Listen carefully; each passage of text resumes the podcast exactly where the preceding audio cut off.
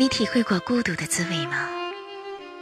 今天呢，我来朗读加夏·马尔克斯写的这篇《百年孤独》。朗读，陈荣老师。过去都是假的，回忆是一条没有归途的路。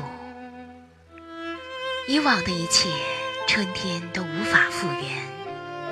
即使最狂热、最坚贞的爱情，归根结底也不过是一种转瞬即逝的现实。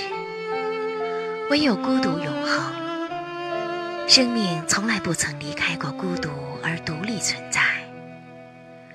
无论是我们出生，我们成长，我们相爱，还是我们成功失败，直到最后的最后，孤独犹如影。子一样，存在于生命一隅。